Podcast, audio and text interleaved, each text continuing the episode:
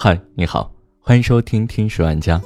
今天想和你分享的文章来自公众号 Warm Blood，题目是“抱歉，今晚没看抖音”。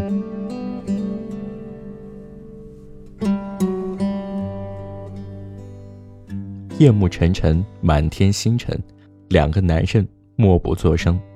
终于，他们开口了：“你也是一个人出来看星星啊？”“是啊。”怎么不玩手机？没电了，没意思，还不如看看星星。怎么没意思了？刷刷抖音呗。抖音刷多了没意思，男扮女装大喊大叫的，大街上下腰劈叉翻跟头，背后柱子都劈弯了的，用钓鱼线绑着宠物模仿人的动作，说是成精了。聪明人装傻，故作浮夸逗你笑，傻子装聪明。超情感金句逼你哭，BGM 没多好听，只求个洗脑。一个梗火了起来，就来一百个跟风的。睡前刷个抖音，一闭上眼睛，脑袋里面就开始大喊“宗介，宗介”，叫的没法睡，这谁顶得住啊？没意思，真的没意思啊，确实挺没意思的。那刷微博呢？微博不真实，热搜的都是些啥？明星销量，明星哭了，明星吃东西噎着了，明星头发染绿了，哟，不得了，明星头发又染回来了。热榜都是些抱团的营销号，再尬的段子也能给你个二三三三，哈哈哈。今天吹爆这个神仙，明天那个宝藏演员演技炸裂，你自个怎么不炸裂呢？让这个世界清静点，多好。以前评论区还能看到有点意思的评论。现在社评不是饭圈控评，不让你说实话，就是一帮营销号偷别人的评论，再买赞给自己顶上去，还要找两个托说你的微博真好看，关注了，生怕你看不出来是托。要不就是卖片的，你说说，要没个明星离婚出轨，这微博上还有活人吗？没意思，真的没意思。那看公众号吧，比微博有营养。公众号看多了也没啥营养，制造焦虑的。今天年轻人被外卖毁了，明天年轻人又被花呗毁了。今天月薪五万养不起孩子，明天月薪十万只是刚刚脱贫。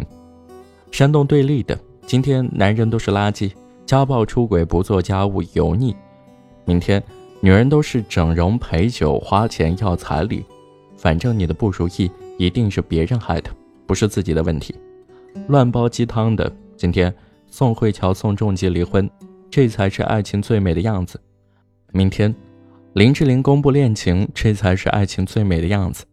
可是是个明星结婚就是爱情最美的样子，爱情这玩意儿咋那么多最好的样子呢？后来宋慧乔、宋仲基离婚了，我想这该不是最好的样子了吧？点开一看，宋慧乔、宋仲基离婚，好聚好散，才是爱情最美的样子。估计哪天明星家暴了，他们也能写一个不打不相识。这才是爱情最好的样子，没意思，真的没意思。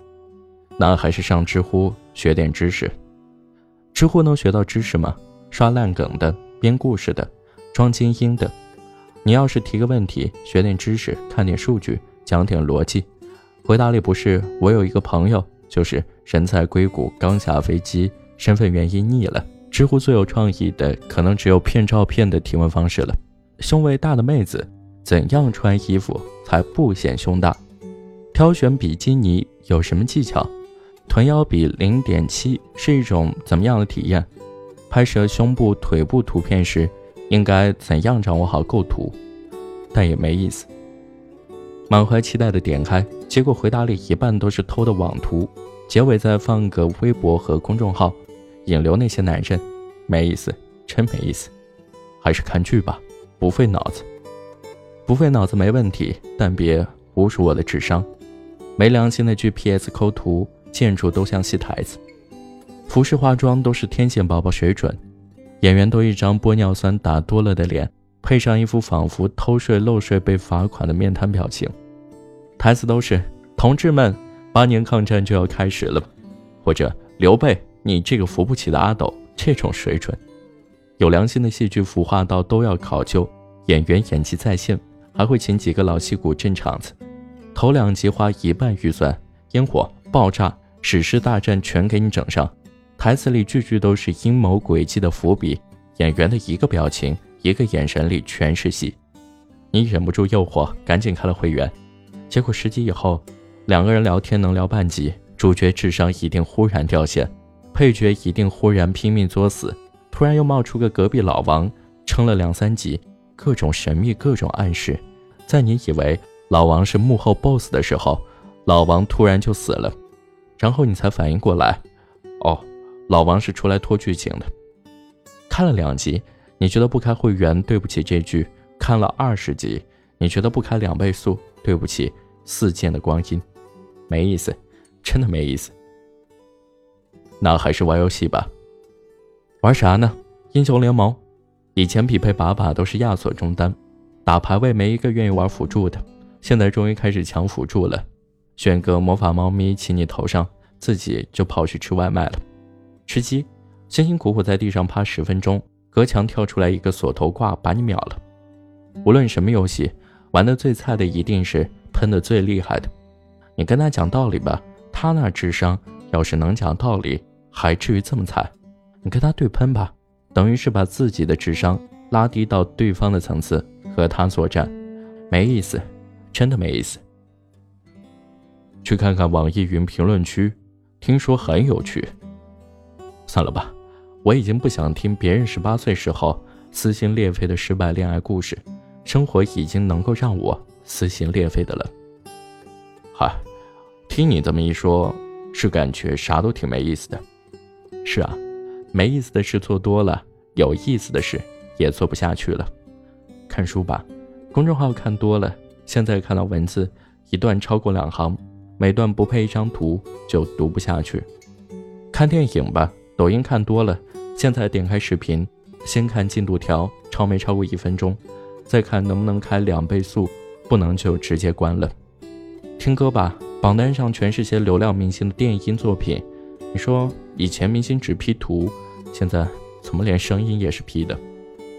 腻了，烦了，累了，倦了，没意思，真的没意思。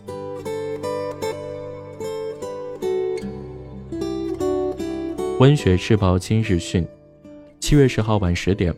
毕业即失业的社会青年陈某、刘某，在路边偶遇并结识，两人购买啤酒、花生米若干，相谈甚欢。酒后，陈某感慨生活没意思，刘某表示，不如去干点刺激的事。刘某随即响应，两人一拍即合。次日凌晨六点四十六分，两人潜入附近师范大学，陈某在流动非法商贩处购置工具，刘某在女生宿舍旁。寻得一片僻静无人区域，等候陈某。监控录像显示，十五分钟后，两人拿起刚买的肖秀荣考研政治命题人知识点精讲背了起来。温馨提示：如果觉得生活没意思，少玩手机，多读书。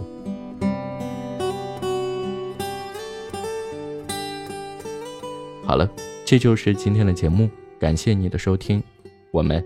下期再见。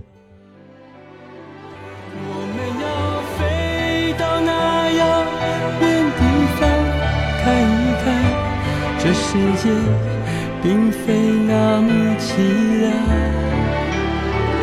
我们要飞到那遥远地方望一望，这世界还是一片的光亮。